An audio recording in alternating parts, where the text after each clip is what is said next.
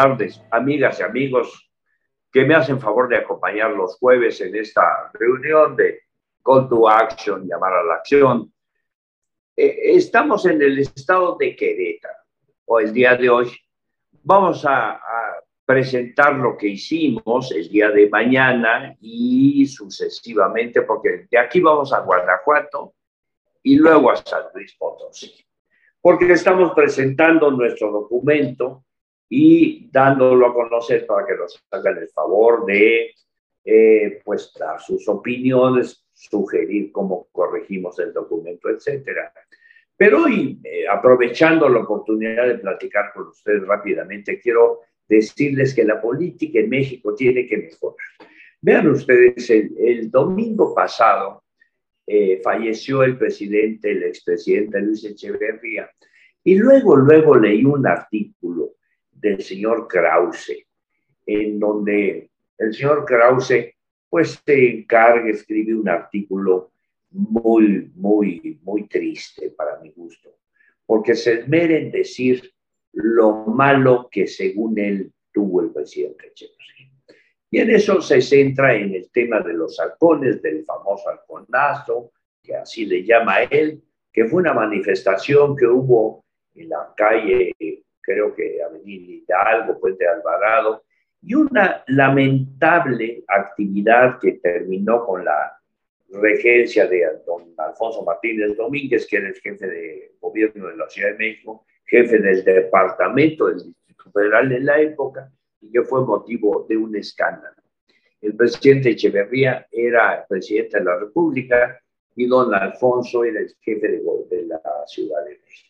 En su momento le echaron la culpa a don Alfonso por ese acto de represión y el asunto terminó. Luego el presidente Echeverría eh, enfrentó eh, al grupo Monterrey, que casi cada vez que hay cuestiones de gobiernos que defienden el patrimonio nacional, que quieren hacer eh, eficaz la banca de desarrollo, todas estas cosas, el grupo Monterrey siempre se opone, fue una batalla durante todo el sexenio de Echeverría con el Grupo Monterrey. Y, bueno, pues se centra en esas dos cosas. Dice, reprimió el 10 de octubre y destrozó la economía.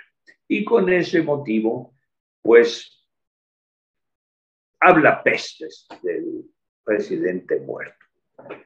No es capaz de decir una cosa positiva una, hombre, le gustaba lo mexicano. Él promovió la cultura mexicana, la música mexicana, los muebles mexicanos, la indumentaria mexicana, lo mexicano, lo que está en la esencia. No, eso no dijo. Pero no dijo lo, lo que es más lamentable. Es que la gente se olvide de cosas evidentes, que los periodistas son incapaces de decir, porque todos están detrás de las piedras escondiéndose. Entonces, no pueden decir las cosas que debieran de decir. Por ejemplo, una, el presidente literalmente inventó Cancún. Cancún era una laguna bellísima, pero no había nada. Entonces el presidente Echeverría desarrolló Cancún y creó Fonatur con un modelo de desarrollo que permitió que por un lado estuviera la población trabajadora en lo que es ahora la ciudad de Cancún y por otro lado la espléndida zona hotelera que ahora ya lleva, está llegando a Tulum y más adelante. Eh, fue un esfuerzo del presidente Echeverría haber localizado ese espacio y desarrollado, no como el presidente Calderón que localizó un espacio en Sinaloa y bueno, creo que compraron unas tierras, pusieron una carretera y es un desastre. Hizo Cancún el presidente Echeverría, pero también les digo, hizo Iztapa, porque sí existía Cihuatanejo, una población muy bonita, en un lugar muy, muy hermoso del Pacífico, él hizo Iztapa. Luego desarrolló Rincón de Guayabitos, Bahía de Banderas y todo lo que ahora se conoce como Nuevo eh, Riviera Nayarit también. Y luego Los Cabos, desarrolló Los Cabos. Eso hizo en materia turística con Fonatur, creó la cadena nacional hotelera y los hoteles El Presidente y Camino Real. El Camino Real es obra espléndida que está en Mariano Escobedo, obra del arquitecto Barragán, que es un hotel icónico de la Ciudad de México. Lo hizo el presidente Echeverría, pero hizo también el de, el de Sumilla en Cuernavaca y muchos otros más la nacional hotelera. Entonces, en materia turística, también desarrolló los estados de Quintana Roo y Baja California Sur, que no eran estados, eran territorios. Él los convirtió en estados y construyó la carretera que va de Tijuana a Los Cabos, que sigue siendo la misma, es la misma carretera enorme, es una carretera de más de mil kilómetros de Tijuana a Los Cabos. Nada más y nada menos.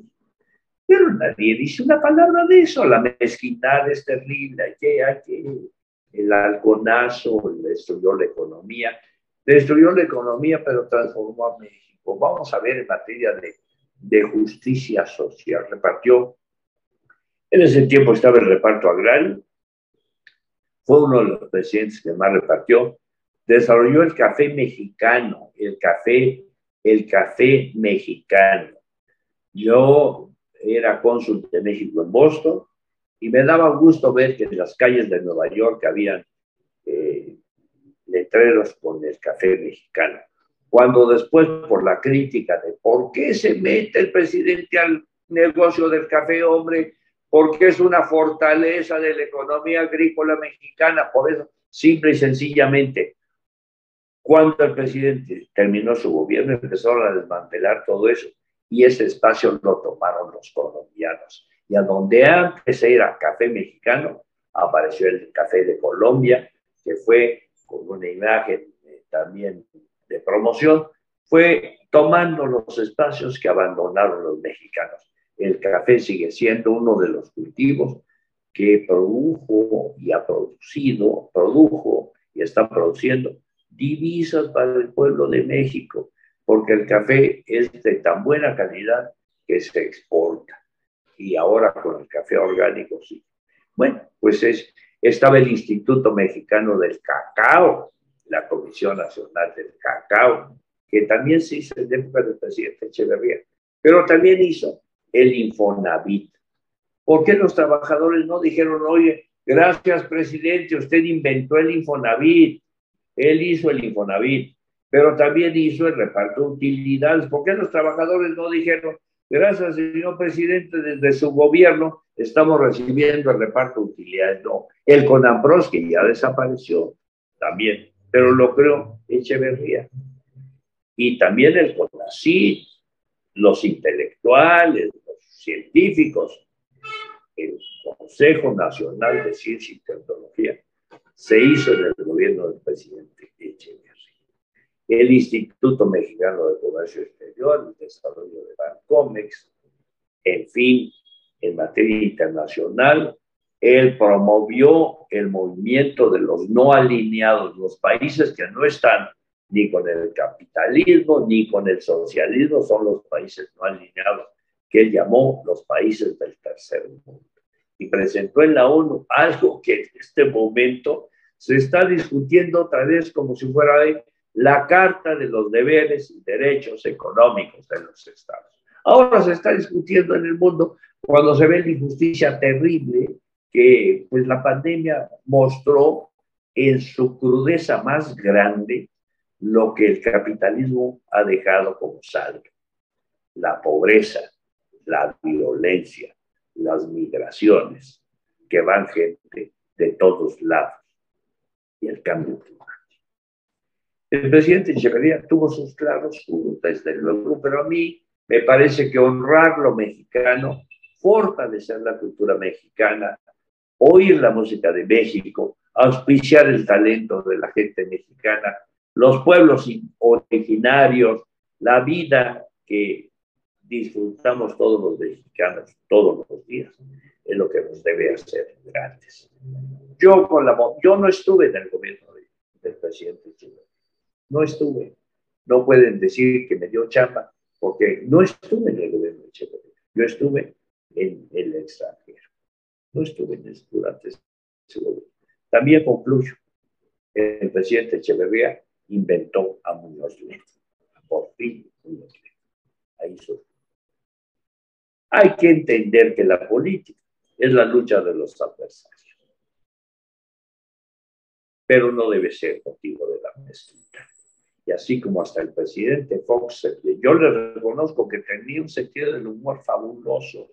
Cada que hablaba y decía cosas me parecía que era y también les reconozco que Fox hizo esa terminal 2 del aeropuerto, que los otros fueron puro wiri wiri. No hay que ser mezquino cuando se habla de algún personaje mexicano. Ni todo es negro, ni todo es blanco. Esa es la generosidad que forma parte de la vida mexicana. Descansa en paz el gran presidente de México, Luis Echeverría. Buenas noches.